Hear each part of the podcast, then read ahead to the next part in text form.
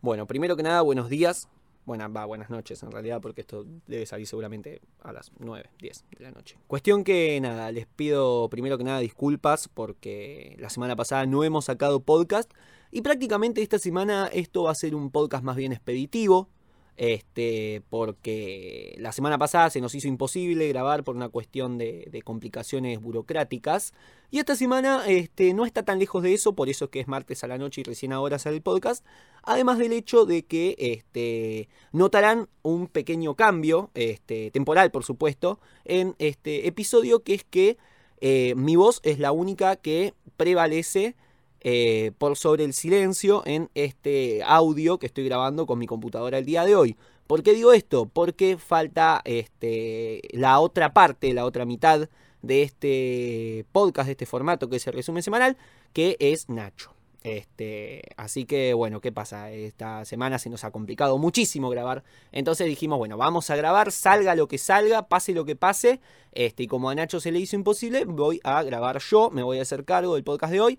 Así que van a notar que tal vez sea un poquito más cortito, un poquito más expeditivo, más de, bueno, eh, vamos con esto, con lo otro, taca, taca, taca, y me lo saco de encima. Es un podcast para sacarse de encima. Les voy a ser 100% sincero. Sin embargo, la producción se ha portado bien y eh, no nos faltan eh, motivos para decir que va a ser un podcast decente. Este, porque bueno, Nacho no está en este podcast de forma presencial, pero sí hemos logrado este, meterlo de una forma este, tal vez poco convencional, pero que a, las, a los efectos está bastante bien. Eh, ¿Qué opinas de eso, Nacho? Muy de acuerdo con eso, sí, completamente de acuerdo. Esto me está jodiendo podcast. Resumen semanal con Nacho y Tommy en Me está jodiendo, del 28 de junio al 4 de julio.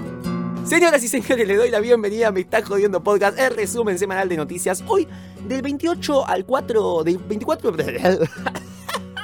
de nuevo. Señoras y señores, les doy la bienvenida a Me está jodiendo podcast, el resumen semanal de noticias. Hoy del 28 de junio al 4 de julio, pero es algo mentiroso, es una engaña pichanga porque la semana pasada no salió el podcast, entonces quedaron algunas noticias importantes, porque aparte pasó eso. La semana pasada fue una semana ideal para grabar este podcast, porque pasaron cosas importantísimas en el plano nacional, en el plano internacional, en el plano de Latinoamérica, entonces teníamos de todo para charlar. Pero eh, bueno, nada, yo tenía parciales, Nacho tenía viaje, todo el mundo estaba como complicado, entonces este, decidimos este, cortar por lo sano y directamente hacerlo esta semana. Este, nada, como les dije recién, hablando en serio, este, Nacho no está en este momento, se le complicó venir, este, y ya no podíamos decir esta semana no grabar, porque ya me parece un montón, dos semanas sin grabar, entonces dije, bueno, vamos a grabar igual, vamos a hacer algo. Pero bueno, este, tengo realmente una botonera este, con frases este, de Nacho que me ha enviado él. Así que nada, voy a citarlo cada vez que, sea necesario y bueno, tratar de que su presencia, que se sienta por lo menos su esencia, con frases características de Nacho, como por ejemplo... ¿Montaner? ¿Otra vez? No te lo puedo creer. Es maravilloso. Y lo peor es que las hizo todas él. ¿eh? O sea, yo no le dije hablar de esto, hablar del otro. Así que, nada, muy bonito lo que hizo. Esta semana, ya les digo, vamos a tratar de hacerlo más cortito, porque la verdad no va a haber mucho feedback, no va no va a haber mucho para decir de mi parte, no va a haber este la devolución o la charla, la, conversación productiva que siempre tenemos con Nacho tratando de eh, desentrañar las noticias que traen los medios. Pero bueno, este, son noticias graciosas, son noticias importantes, hay muchísimo para hablar y es más, voy a rescatar algunas noticias de la semana pasada como para también darle pie a lo que vamos a hablar esta semana, eh, porque la verdad que tampoco es que ha pasado demasiado eh, en estos últimos siete días, así que lo vamos a hacer extensivo, pero para rellenar el espacio de conversación que tendríamos con Nacho, vamos a tirar más noticias. Este, bueno, pasaron muchas cosas la semana pasada, vamos a repasarlas haciendo un pequeño ping-pong, como por ejemplo el tema de que Nicky Nicole se comprometió con Trueno, lo anunció en un directo de Ibai. Este, no tengo mucho para opinar sobre esto. Va a ser muy complicado grabar este podcast. Así que bueno, nada, este, ha sucedido eso, eh, lo ha dicho, no se ha fijado absolutamente ninguna fecha de nada, simplemente se anunció eh, a través de un directo de, del streamer Ibai. Este, que Nick Nicole eh, se ha comprometido, que Trueno le ha propuesto casamiento.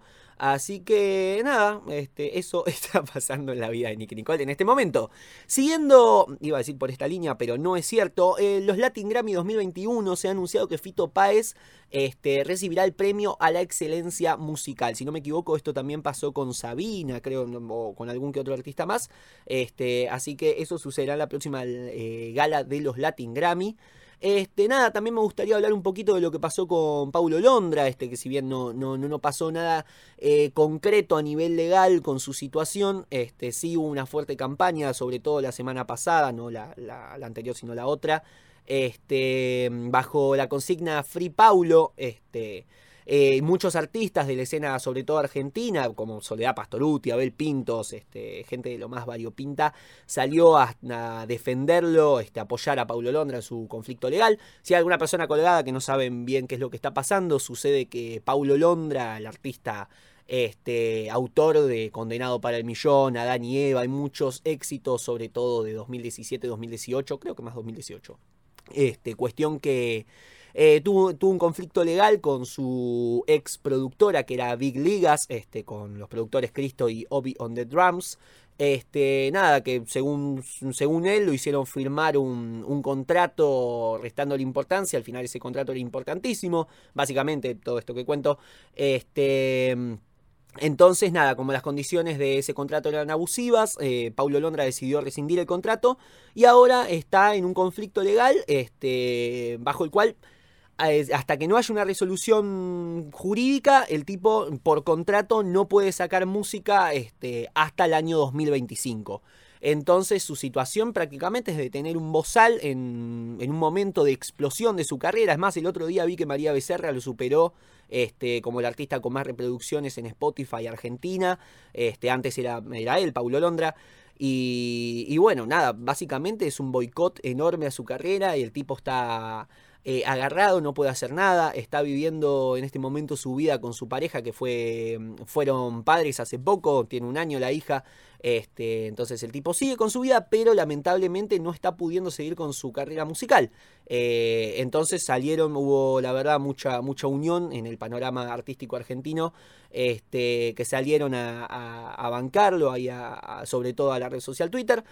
Este, esto pasó también ayer, creo que, claro, mira, la madrugada de este lunes, eh, que en Twitter Paulo Londra publicó la frase hay que aprender a perder, así nomás, eh, creo que lo puso a la una de la mañana del lunes.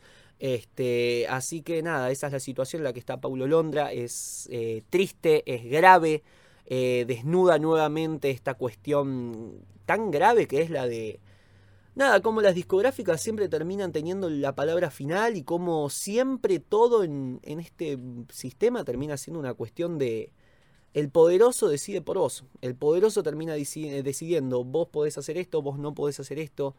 Es grave, es triste, este, pero es algo que sucede y es algo que hay que prestarle atención y darse cuenta que, bueno, este, mirar con, con, intentar mirar con esperanza un futuro en el que el arte vuelva a ser libre, vuelva a ser este, una tendencia, una contratendencia tal vez, algo que se imponga contra el sistema y no vaya con el sistema, este, que deje de serle tan funcional a las industrias que hacen toneladas y toneladas de dinero con esto, este, con cosas que terminan nada más que, no más que limitando a los artistas. Así que bueno, este, esto está pasando con Paulo Londra. Seguiremos eh, la cosa con atención. Y bueno, obviamente con Nacho. Este, de forma presencial, la próxima vez lo, charlaremos mejor. Este, bueno, también tenemos ya, ya que estamos eh, para abajo, vamos a hablar un poquito de las cosas que pasaron a nivel muertes. Este, se nos fue Willy Crook, este, un artista del carajo, músico, vocalista, guitarrista, sobre todo saxofonista este, y compositor, por supuesto, argentino, que se nos fue a los 55 años el pasado 27 de junio. Este, formó parte de bandas como Patricio Rey y los Redonditos de Ricota. Este, por ejemplo, él fue el que hizo el. ¿Cómo se llama? Este, él es el autor de la intro de la Bestia Pop. Este, ha dejado su, huella en temas como ese. Eh, tocó como invitado con numerosos artistas como Charlie García, Los Fabulosos Cadillac, Sumo, Andrés Calamaro. Este, bueno, cuestión que el muchacho sufrió una CB hace dos semanas, este, ya tres, perdón. Así que, y bueno, y el 27 de junio nos, nos ha dejado. Así que bueno, esa, esa situación tenemos. También se nos fue Rinaldo Raffanelli, bajista histórico de rock argentino. Este, ha sido bajista de bandas de rock argentino como Sui Generis, Polifemo, Polifemo, sí, perdón. y Color Humano, eh, que falleció el, pasado 25 de junio en la ciudad de Villa Mercedes, San Luis, a los 71 años como consecuencia de un cáncer. Este, bueno, también obviamente hay que mencionar, no podemos dejar de mencionar a Rafaela Carrá, que es alguien que me quedó un poquito de mano, fue un poco en último momento, eh, y es una lástima porque me hubiera gustado preparar muchísimo más sobre ella, porque la verdad que fue una artista del carajo, italiana. Este, bueno, nada, hablando así este, a capela. Eh, fue una artista importantísima, un ícono de la revolución sexual, de la liberación de la mujer, este, bastante polémica en su momento, contundente, este, ha sido considerada, se la llamaba el ombligo de Italia por un motivo muy interesante, que es que fue una de las primeras, si no es la primera, eh, mujer en mostrar el vientre en la televisión italiana, de una conservadurísima Italia, eh, Italia, Italia este, también acá en Argentina ha tenido este, su, su, trascendencia. Este, censurada, muy censurada, se le ha perseguido por todos lados. Este, autora de temas, por ejemplo, que la verdad no me gustaría que quede como, este, como tal vez la considera mi generación, que es como la, artista por defecto del carnaval carioca, de, de, las fiestas de 15, de los matrimonios. Este, autora de Fiesta, Hay que venir al sur, 0303456. Este, fue una artista que, que, habló de, temas que en su momento eran impresionantes. Este, insisto, ha sido censurada por todos lados. El Vaticano este, en su momento eh, le hizo censurar un baile que era el Tuca un baile bastante, eh, no sé, provocador, podría considerarse. Este, fue, fue una mujer que se expuso empoderada este, en, los 70 en la televisión más conservadora este, que, había en ese momento. Entonces, la verdad que fue una artista muy importante y, su partida duele. Y también nuevamente esta cosa que marcamos con, con Nacho constantemente, que es cómo, cómo, se están yendo referentes, ¿no? Porque está Rafaela Carrá, eh, antes que Madonna, antes que Lady Gaga, eh, también fue un ícono, este, una bandera del movimiento LGBTIQ+, entonces eh, ha tenido muchísimo, muchísima trascendencia en muchas cosas de reivindicación de derechos, en temas de liberación sexual, eh, y, su partida nuevamente, como, como decía recién, marca... una tendencia grande que está teniendo esta época, que es estar marcada por muertes de, de ídolos, de ídolas, de ídoles este, eh, tan trascendentes que, bueno, este, marca también una, tendencia a una, nueva era. A pensar, bueno, este, vamos a, ver cómo nos organizamos ahora porque nuestros referentes, la gente con la que crecimos, se está, se está finalmente yendo.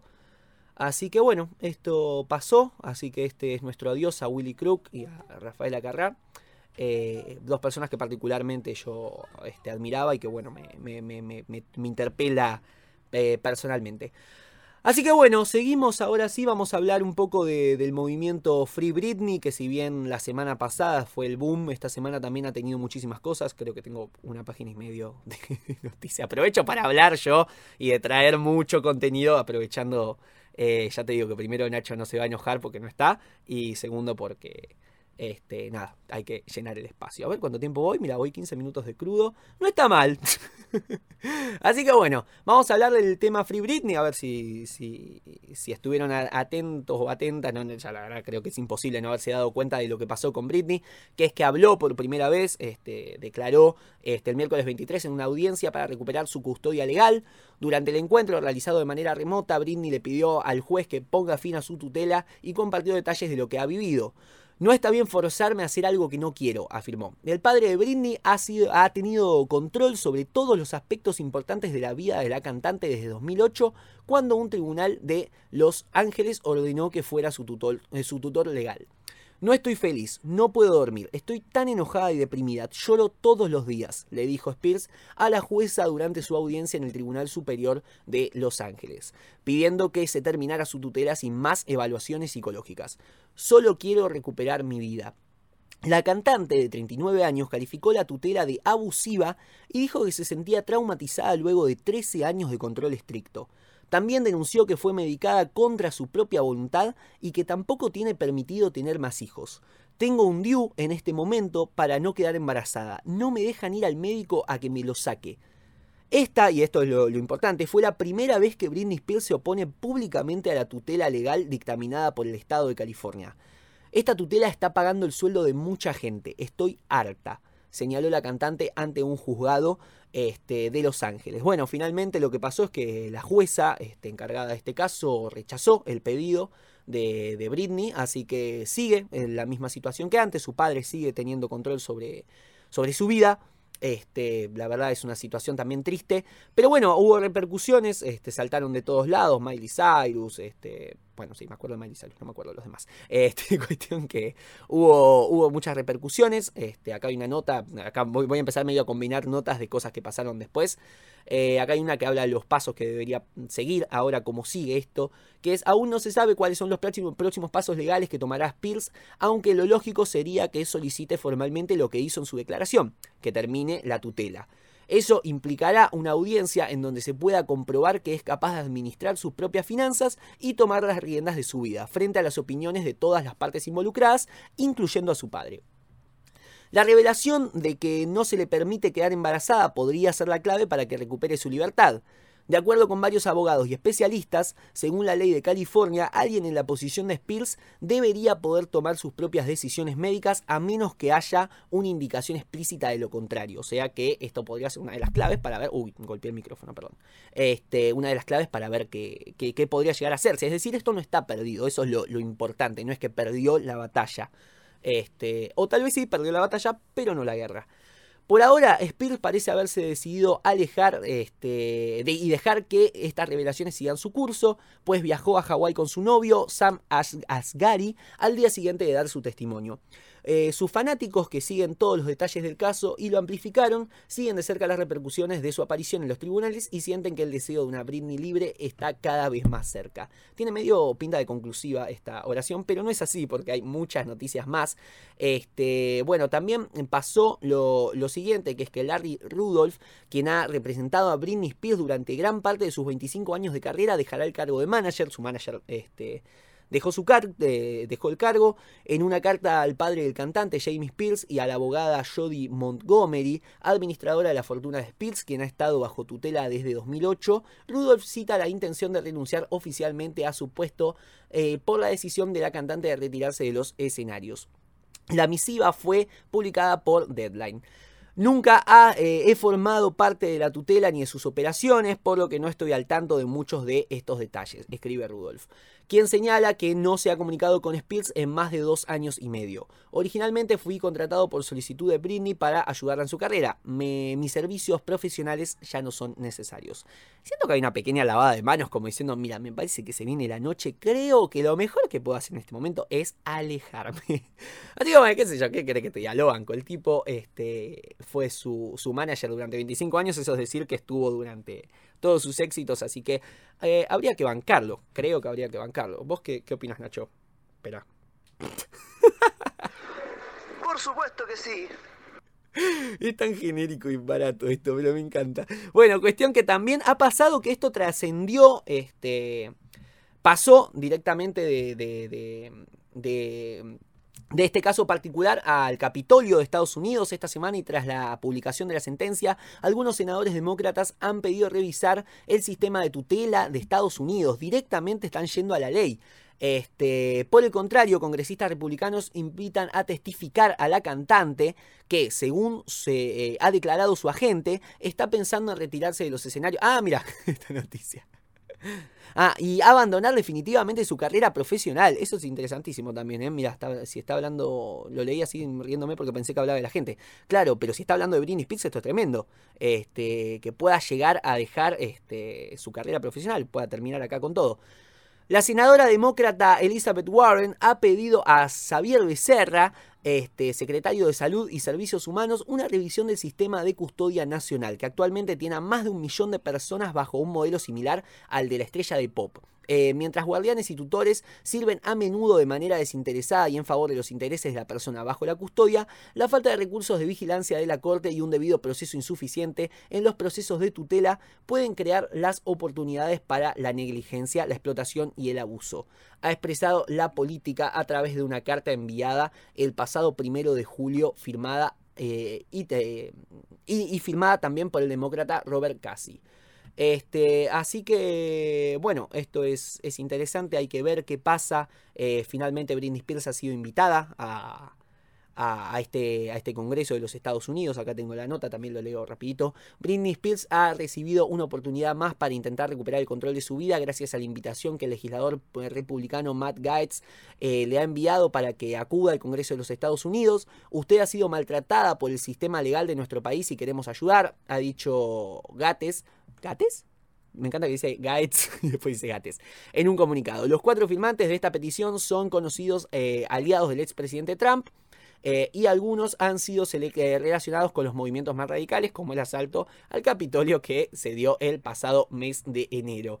en este marco debe leerse la invitación a la cantante Britney Spears. Voy a marcar acá un coso. Una pausa porque quiero tomar agua, ya vengo. Cuestión que con todo esto en cuenta debe leerse la invitación eh, a la cantante Britney Spears. Entonces, el caso no está resuelto para nada, la cosa sigue. Este, y bueno, obviamente desde acá, desde este espacio y ahora más que nunca pedimos Free Britney. Así que bueno, listo, hemos terminado con la noticia Britney Spears. Y ahora no sé si pasamos a las noticias de mierda, porque tampoco es noticia de mierda, pero hay una cantidad de noticias raras cuanto menos que son geniales. Hallazgo, una pintura realizada por David Bowie se vendió a un precio récord, al precio de 88 mil dólares se ha vendido un cuadro realizado por el músico David Bowie luego de ser rescatada de un basural en Canadá tremendo. Este, Shakira está insatisfecha con su propia música. Eh, ha confesado a la revista mexicana Vogue que nunca está al 100% a gusto con su trabajo, pues en un afán de perfeccionismo considera que siempre pudo haberlo hecho mejor. Exactamente esto fue lo que dijo. Eh, no soy una gran fan de mí misma, siempre escucho este, las cosas que he dicho, que he hecho y digo, esto podría haberlo hecho mejor. Nunca estoy del todo satisfecha, aunque esta insatisfacción no es del todo negativa, tiene algo bueno, no quiero volver eh, nunca hacer lo que ya hice. Eh, Same, Shakira, Same. También ha sucedido con Billie Eilish, vieron que estuvo bajo una polémica por unas burlas racistas que saltaron, básicamente le tiraron un carpetazo a, Billie Eilish. Hace unos días un usuario de la plataforma de videos cortos TikTok filtraba un video recopilatorio con distintas imágenes de la cantante, donde se la oye diciendo palabras racistas y en el que se refiere de forma ofensiva a la comunidad asiática, sobre todo a los descendientes chinos. Este, bueno, Billie Eilish pidió perdón, diciendo que era una boluda, que no estaba, yo. Ya me aburrí, no quiero leer más las noticias largas, así que... Nada, cuestión que Billie Eilish hizo, pidió disculpas por lo que, por lo que dijo, básicamente, en un chiste en el que, en un video de cuando era adolescente, este, imitando y estereotipando espantosamente a la, a la comunidad este, asiática, así que nada, este, esto pasó, pidió disculpas, la cantante de 19 años. El cantante y ex novio de Rihanna, Chris Brown, otra vez acusado de violencia de género. El cantante fue denunciado este, por una mujer el viernes pasado durante una discusión en su casa de Los Ángeles, así lo informó el portal de Chimentos TMZ. Eh, no es que la denunció el viernes a la noche, se, entiende, ¿no? Este, o sea, ahí fue el hecho de violencia, supuestamente, y eh, después la denunció. Se entiende, se entiende, no es tan complicado. Según la investigación, la víctima no se reveló su identidad. Este, la, víctima cuya identidad no se reveló, está muy raro escrito esto. Llamó a la policía y alegó al rapero que la golpeó en la nuca con tanta violencia que llegó a desprenderle parte de su cuero cabelludo. Eh, sin embargo, el informe policial del incidente arrojó que no hubo heridos, por eso aún se desconoce si Brown enfrentará o no enfrentará cargos. Eh, si bien no dio declaraciones públicas, el rapero eh, pareció restarle importancia al hecho con un post en sus redes sociales, este, diciendo son todos unos mentirosos, publicó en una historia de Instagram, dando a entender que nada de lo que se le acusa es cierto. Yo te juro, te entendería, te rebancaría Chris Brown, pero lamentablemente es un prontuario bastante complicado como para este, pensar que solamente es otra buscafamas esta, esta chica. Este, así que bueno, vamos a seguir con esto. Eh, los premios Gardel 2021 ya tienen fecha, van a ser entregados el 23 de julio a las 22 horas en una ceremonia que podrá transmitirse por TNT y Radio Nacional. Este, si ustedes quieren, viernes 23 de julio, yo creo que no trabajo la noche, así que si quieren, lo hacemos. ¿Qué te parece, Nachito? Claro que sí, Tommy. Perfecto, me encanta porque lo puedo obligar a decir lo que quiera, como por ejemplo, escúchame Nacho, ¿escuchamos el disco entero de Camilo? Claro que sí, Tommy. Me encanta, es hermoso, bueno, seguimos. Con esto, bueno, espera, porque me tengo que anotar, porque hubo un par de cortes acá que si yo no los pongo ahora, después no los voy a querer editar. Así que lo voy a hacer ahora en vivo. Esto también es un poquito ver cómo es el detrás de escena del podcast.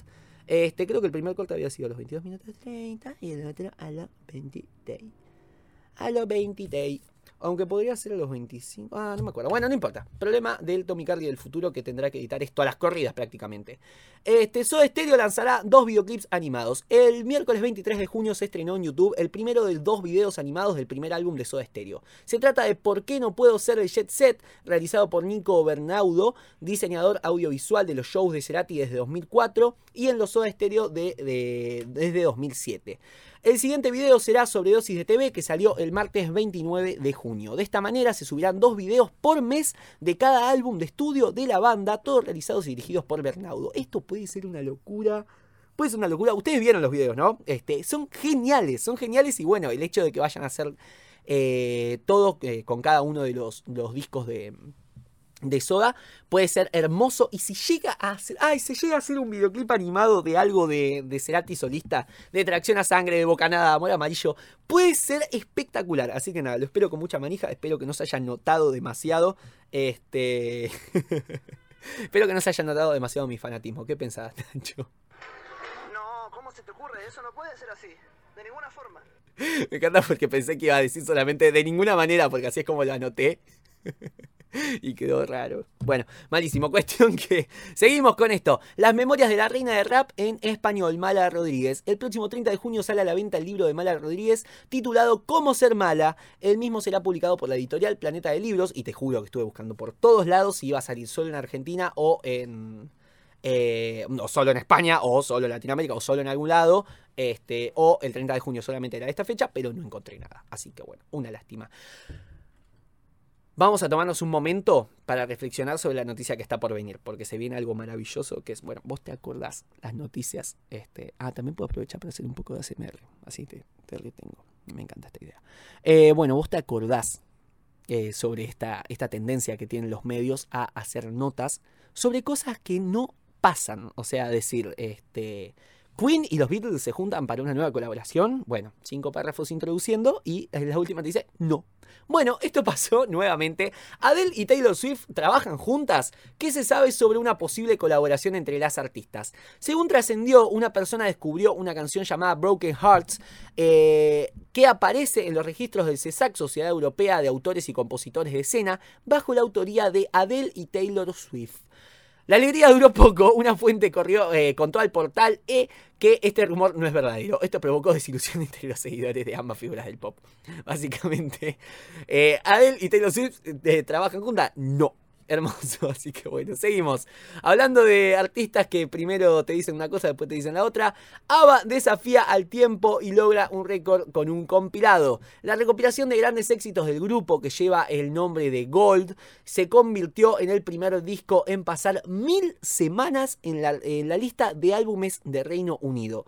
El material que salió en 1992 es el segundo disco más vendido de todos los tiempos en el Reino Unido, con eh, ventas de 5,61 millones solo detrás del Greatest Hits de Queen. Qué loco esto, vos sabés que me ponía a pensar el otro día, este, qué distinto a nuestra forma de consumir música. Todo esto por un pensamiento que me surgió a mí, así, este, fugazmente pensé, eh, que qué loco que un grandes éxito sea lo más vendido de un artista, cuando, bueno, este, tal vez sea más interesante comprar un disco original. A mí la verdad me interesa más tener Abbey Road que tener grandes éxitos de los Beatles, por cómo está configurado, por las canciones que se eligen, por la historia que hay detrás de esas composiciones, no sé, obviamente prefiero un disco.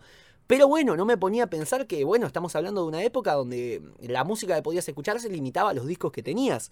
Entonces no existía Spotify, no existía la posibilidad de tener la música que vos quieras al instante. Entonces un grandes éxitos adquiere muchísimo valor, es tener un recopilado de lo más importante de tu artista y poder escuchar todos sus éxitos. Este, nada, obviamente es lógico este pensamiento, pero eh, es muy loco como, como, bueno, a través de mi experiencia me doy cuenta de cómo cambió la, la forma de consumir producciones musicales a lo largo de, tan poco tiempo, porque tampoco estamos hablando desde hace demasiado.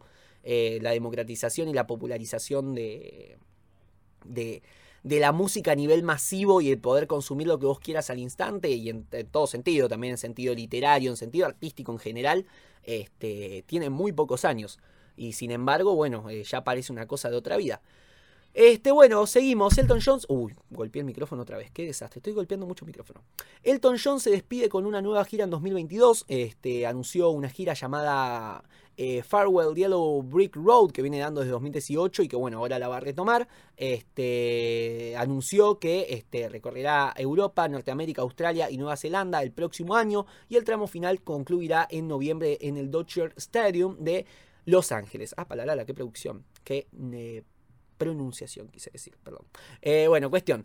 Ahora vamos con. Esto creo que es un poco ya las noticias de mierda, ¿no? O, claro, los títulos. Bueno, vamos con los títulos, che. Y es una lástima que no se me haya ocurrido pedirle a Nacho que me mande un audio diciendo títulos. Porque la verdad que hubiera sido muy útil y es un poco su función en esta parte. Así que, bueno, nada. Igualmente, ¿tenés alguna exigencia al respecto, Nacho?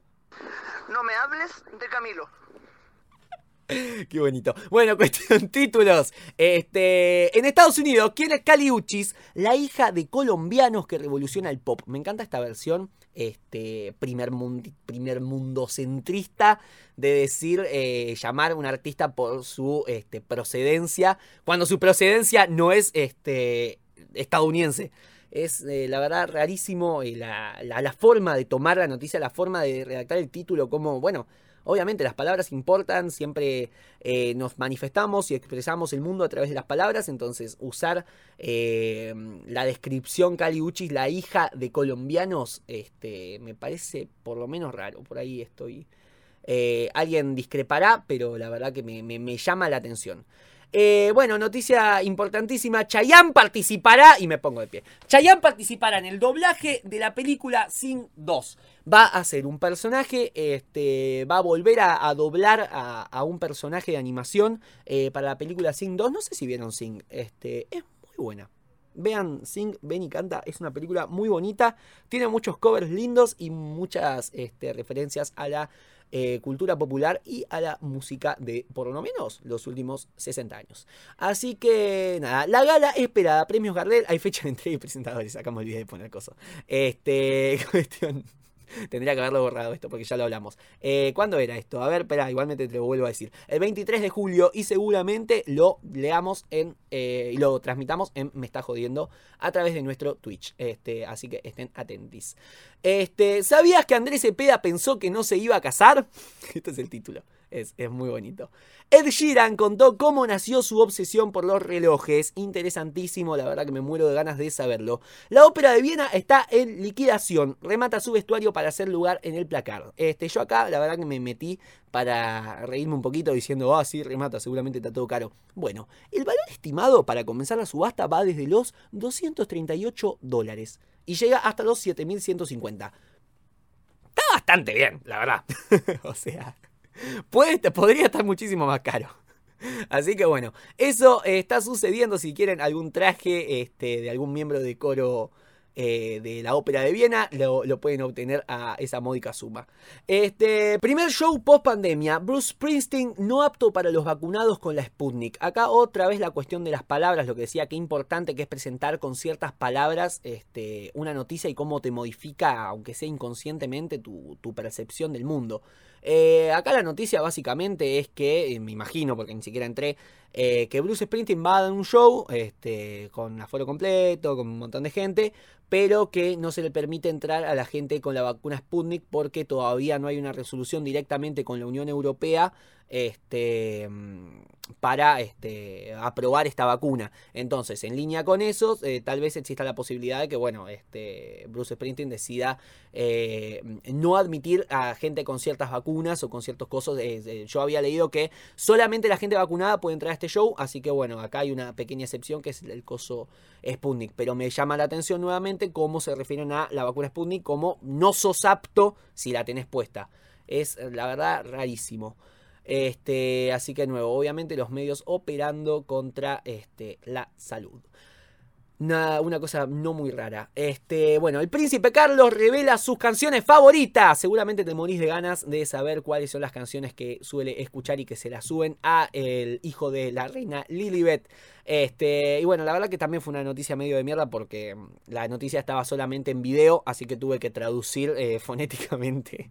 Este, y las canciones que entendí las, escribí bien y las que no, bueno, las balbucearé.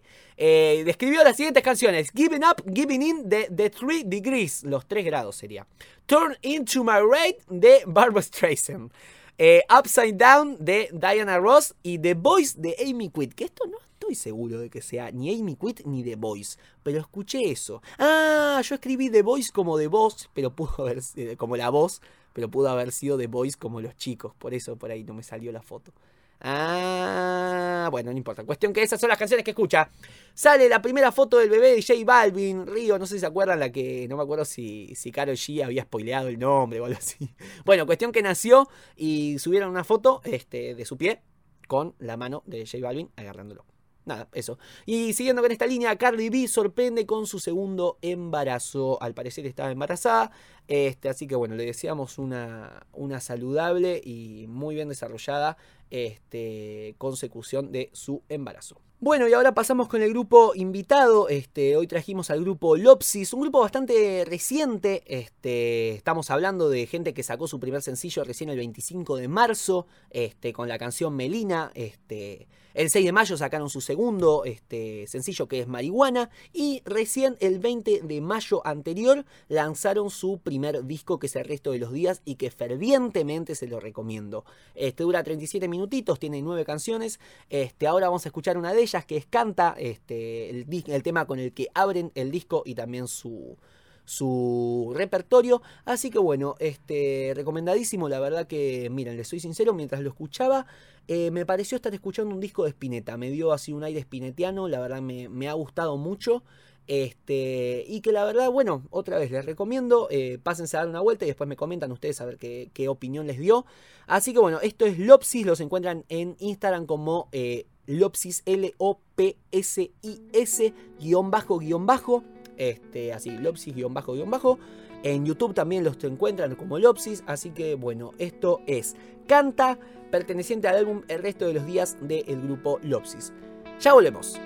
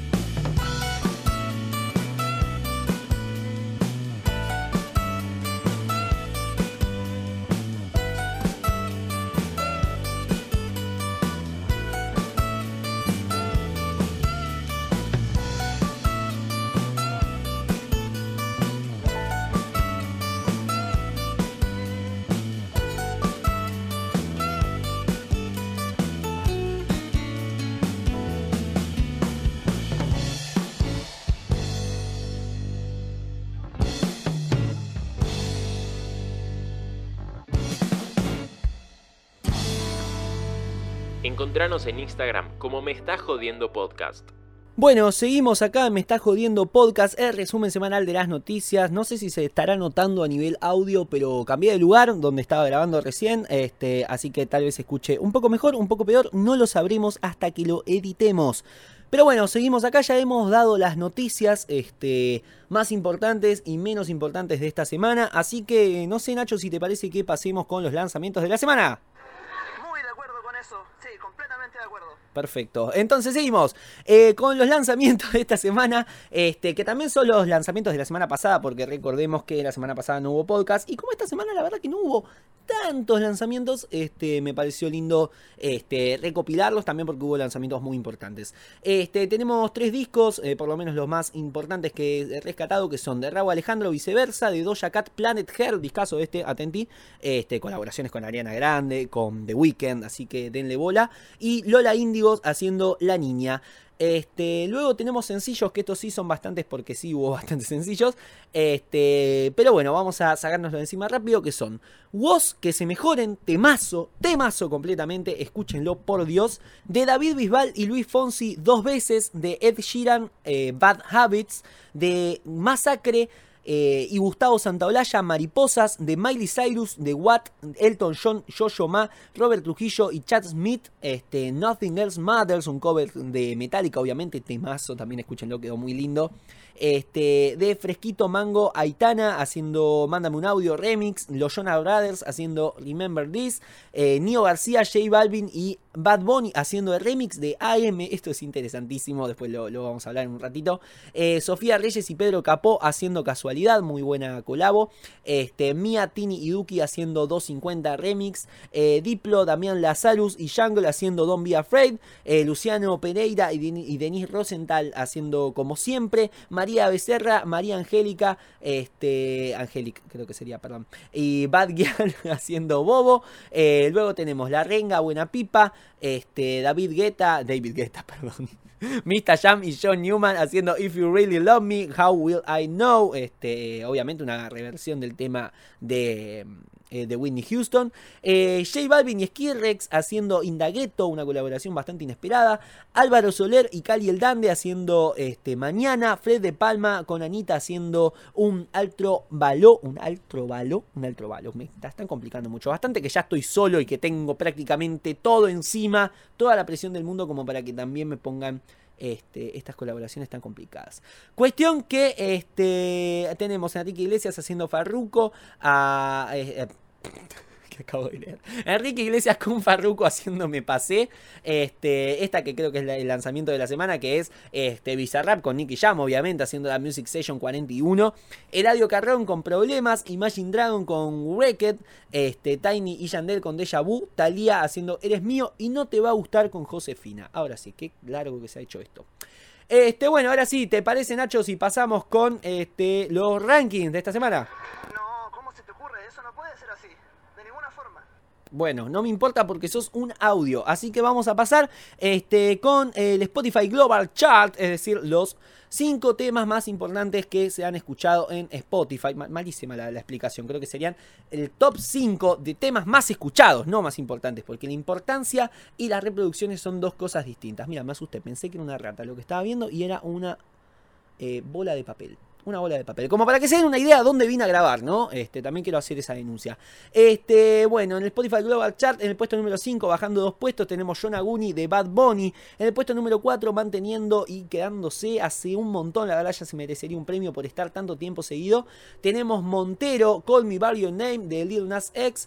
En el puesto número 3, bajando un puesto, tenemos Todo de Ti de Raúl Alejandro. En el puesto número 2, que esto sí fue el batacazo de la semana, subiendo cuatro puestos, tenemos Begging de Maneskin. Temazo, atente a este tema porque es muy bueno y es mi favorito de los cinco que están en este top. Y en el puesto número 1, manteniendo obviamente, tenemos a Good For You de Olivia Rodrigo. En- haciendo 52 eh, mil. No, eh, cualquiera. 52 millones 952 mil 021. Es tan solo no justifica que no sepa leer. Tomás Carly, dale. Este, es decir, 2.500.000 reproducciones menos que la semana pasada. Ahora sí, pasamos con el Spotify Chart de Chile. Que este, ahora sí, para hacerlo participar a Nacho, lo metí este, pidiéndole que mande un audio. Así que, como no lo quiero meter en postproducción, lo voy a, poner acá directamente para que lo escuchen a través de mi micrófono. ¿Se escuchar como el orto? Sí. ¿Me importa? No. Bueno, muchas gracias Tommy por el pase. Vamos a mencionar ahora los cinco primeros lugares de Chile. En el puesto número 5 tenemos Fiel Remix de Los Legendarios que bajó un puesto. En el número 4 también bajó un puesto. ¿Qué más pues de J Balvin? Puesto número 3, también bajando, Todo de ti de Raúl Alejandro. Y tantas bajadas, obviamente, nos deja intuir que hay uno nuevo en el segundo lugar que desplazó a todos los otros, que es AM Remix de Nio García, J Balvin y Bad Bunny, que está un remix bastante bueno, a mi juicio. Y en el primer lugar, que se mantiene en lo más alto, ya desde algunas semanas atrás, John Aguni de Bad Bunny con eh, 3.288.162 visitas, eh, 140.000 menos que la semana pasada, pero bastante bien también ese temazo de Bad Bunny. Seguimos contigo, Tommy.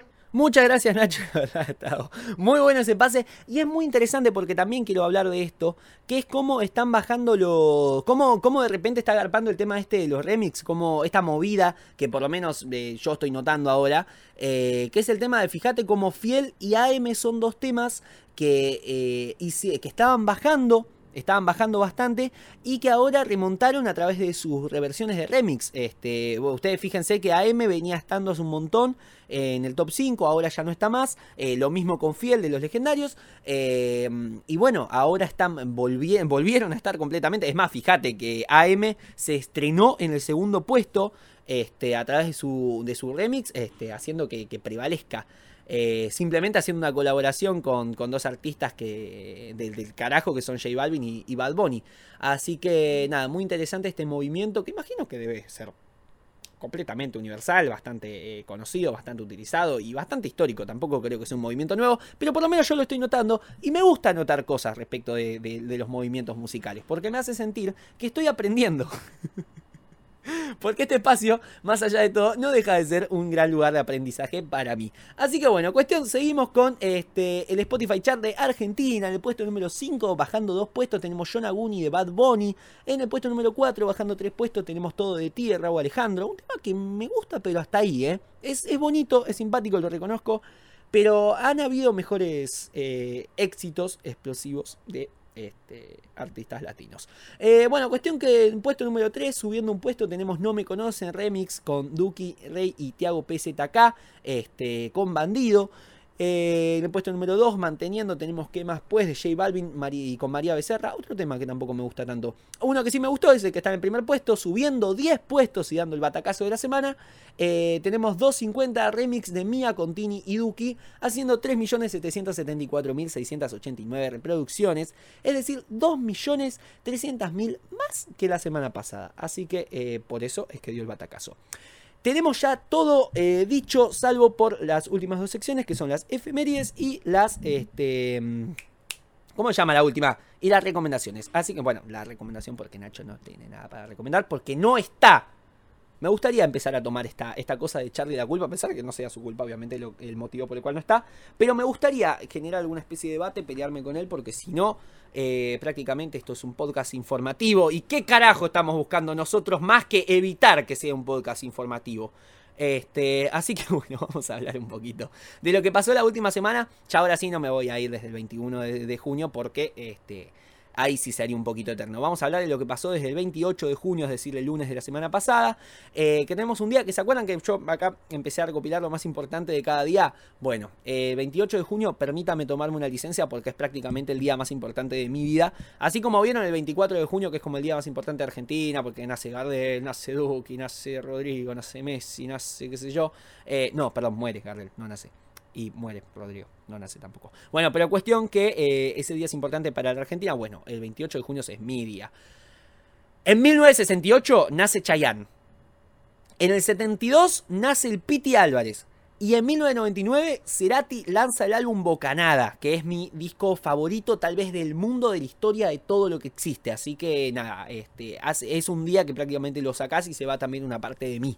Así que, bueno, nada, eso pasó el 28 de junio. Este, que tenemos, pasa que es un poco raro cantar, porque insisto, estoy en un lugar medio raro como para ponerme a cantar. No estoy tan seguro de que los vecinos no me escuchen si yo me pongo a gritar. Este, así que voy a evitar hacer provócame, mujer, provócame. Listo, basta. Solamente quería hacer eso. 29 eh, de junio nace Colin High, este, 1953, vocalista y guitarrista histórico de Men at Work. Este, bueno, conocido por eh, Who Can It Be Now. Who Can It Be Now? Bueno, en el 30 de junio muere María Gabriela Pumer, guitarrista, cantante y actriz argentina, este, el año 2003 este, una histórica acompañante de, Ah, no me gusta, es espantoso lo que estoy diciendo. Eh, no, no, no, un artista del carajo que yo por lo menos conozco también por este, su, su performance histórica con Charlie García, este, en el Unplugged también que, ha participado, ha tenido sus, momentos. Eh, también tiene un muy lindo cover de canción para los días de la vida de, de Spinetta. Y es, es espantoso, la estoy presentando por su relación con hombres, es horrible. Este pero bueno, sí, también una, artista particularmente solista del carajo. Así que bueno, eh, se nos fue un día como el 30 de junio del año 2003. Este, el primero de julio, en el año 1945, nace Deborah Harry, vocalista histórica de Blondie. Ahora sí, me pondría de pie, pero estoy sentado eh, voy a seguir escribiendo esto, esta situación en la que estoy, porque en este momento estoy sentado en el piso, así como siempre me siento en una silla, ahora estoy en el piso. Entonces, si me pongo de pie, es un proceso un poquito más laborioso porque también se me tira el cable del micrófono que también está en el piso. Así que no sería un poquito complicado ponerme de pie. Eh, pero el 2 de julio nace Porta, rapero español, en el año 1988. Este, autor, por ejemplo, del Dragon Ball Rap, este gran, gran tema marcador de, infancias como la mía y la de Espero que la de Nacho. Después le voy a preguntar. Ah, me voy a acordar. El 3 de julio de 1960 nace Vince Clark, compositor, músico y productor británico. Y esto también es lo importante, integrante histórico de The Pitch Mode y Airshoe. Por ejemplo, autor de temas como Just Can't Get Enough. Bueno, ese. Me quedé sin aire. 4 de julio, y ahora sí ya casi para terminar, en el año 1992 muere Astor Piazzolla, bandoneonista y compositor argentino del carajo. Que acá les voy a tirar un dato muy interesante, porque el otro día lo descubrí, no lo sabía, me siento un poco avergonzado por eso. Pero este, no sé si ustedes sabían que el tema de los simuladores, ubican los simuladores, este, incluso va fuera de, acá Argentina, es una de las series eh, más importantes que se han hecho acá en la, en la República Argentina, dirigida por Damián Cifrón. Este, bueno, su intro, que es la de chan, chan, chan, chan, chan, chan, chan, chan, Bueno, se llama Libertango el tema y es de Piazzola. Yo esto no lo sabía, tal vez me digan, oh, sí, Carly, una obviedad. Pero yo no lo sabía. Así que, bueno, esto también ha sucedido el 4 de julio. Así que, nada, hemos terminado. ¿Te parece, Nacho, si pasamos a las recomendaciones? Muy de acuerdo con eso. Sí, completamente de acuerdo. Excelente. Bueno, este, ahora sí. Vamos a pasar un poco monotemática la, la reacción de Nacho. Vamos a pasarle con las recomendaciones. Me gustaría acá para ponerme un poquito serio. Este. Recomendarles de, Willy Crook. Este. Uno. Bueno, el, muchacho que, se nos ha ido. Este, este artista de la concha bien de la lora. Que hemos perdido esta, esta semana. Eh, me gustaría recomendar un disco que me parece que lo representa bastante bien, que es el, el disco que ha sacado con su grupo eh, los Funky Torinos. Me gustaría recomendar Willy Crook and the Funky Torinos. Este, un disco que me parece que, representa y simboliza bastante bien lo que fue este artista. Que, la funkeó toda y que, nos ha dado este, prácticamente una revolución musical en el sentido de que ha traído eh, el funk al, género español, eh, nos ha traído este, cómo es tirar funk en, en castellano. Es, muy lindo lo que ha hecho, la verdad que es un artista que, ha dejado su huella, que se lo va, que se lo extraña mucho, este, que se lo va a extrañar mucho también. Eh, fue lanzado el 20 de mayo de 1997 este disco, este, es, la verdad, eh, ya les digo, es una muestra muy importante de, lo que él fue, eh, me parece que, que, es muy interesante de escuchar, es muy lindo, tiene mucho instrumental. este, mucho jazz, mucho funk, este, mucho rock también, por supuesto. Así que nada, hay mucho, muy, muy interesante el disco para escucharlo. Eh, dura más o menos una horita, así que háganse un, huequito en la tarde, lo escuchan, eso se los recomiendo. La verdad que es eh, lo mínimo que se puede hacer, eh, considerando lo, que fue este artista, lo importante que fue. me gustaría recomendar también algún disco de, de Rafael Acarrea, la verdad que también, si pueden indagar un poquito en su historia, ver un poco lo que fue, lo que hizo. Este, la verdad que, también es, muy lindo. Me parece que, que amerito un sencillo. No sé si voy a tener el tiempo para hacerlo, pero me encantaría, la verdad, hacer un sencillo sobre ella. Este, y por qué no, incluso un podcast entero. Así que, bueno, gente. Hasta acá llegamos. Esto fue el resumen semanal de noticias. Este, la verdad que ya les digo, ha sido un podcast bastante complicado porque no, no, hemos tenido la, disponibilidad horaria de siempre, hemos estado un poco complicados, de hecho estoy grabando el podcast mucho más tarde de lo habitual, así que por ahí se me complica un poquito este, llegar con los tiempos. Pero bueno, como siempre les decimos, acá estamos este, para charlar de este motorcito que nos mueve, que es la música, para eh, un poquito también visibilizar las peleas, eh, entender que estamos en un momento histórico de la música en el que eh, en el que los artistas están pidiendo libertad, en el que la música está eh, volviendo a reclamar el lugar natural que le pertenece, que es el de la libertad de expresión. Este, si hay algo contra lo que ha luchado la música, es contra las barreras. Eh, y, sentir que, que, el poder económico, que siempre el poderoso, que es el que termina teniendo la razón y, este, y termina decidiendo todo, este, se interpone tanto ante la música y que termina queriendo siempre tapar o aprovecharse de, algún movimiento, de algo tan noble como es ese concepto. Este, la verdad que, es algo que creo que es la lucha de, nuestra generación, creo que es contra lo que tenemos que luchar nosotros, creo que es la, eh, la, disputa que se nos juega a nosotros en este mundo donde creemos que está todo resuelto y que vivimos, y, que vivimos bien y que vivimos libres solamente porque no este, no sé, ya no ocurren las atrocidades que, ocurrían hace centenares de años. Este, la verdad que, seguimos, seguimos este, con necesidad de lucha, con hambre de lucha y que, que ojalá esto se dé. La verdad que es algo que nos corresponde a nosotros. Siento la verdad que tenemos el compromiso de visibilizarlo, de luchar, de, de no conformarse, de seguir este, siempre poniendo la cara, poniendo el cuerpo, este, dando lo mejor de, de, uno mismo para denunciar estas cosas y para no, no naturalizar nada, para no decir, este, que la música puede ser controlada por, una industria porque la industria simplemente ayuda a progresar y listo y está todo y está todo dicho está todo dicho la discusión se ha dado y si salí, si salió así por tantos tiempos y los Beatles progresaron así los Rolling progresaron así y los Redondos progresaron así eh, tiene que ser así para siempre. No hay que luchar. Este hay que luchar porque realmente cuando la cuando las masas se unen, cuando la gente se une, cuando la, voz se consolida, ya sea por Twitter, ya sea en persona, ya sea manifestaciones masivas, este, la voz se oye y genera cambios que no pueden creer lo, lo grandes que son. Así que nada, esto ha sido el resumen semanal de noticias. Me puse un poco reflexivo al final. Gente, bueno, nos vamos. Este, gracias Nacho también por tu colaboración. Este, me encantaría que no tengo ningún chau. Es verdad, es como que estuvo poco expeditivo el cosa, así que te voy a vamos a hacer como en Italia, viste que en Italia te dicen chau para decirte hola y decirte chau, así que vamos a hacer como si esto fuese así. Hola Tommy, ¿cómo estás? Listo, esto lo vamos a tomar como un chau. Así que bueno, nos despedimos.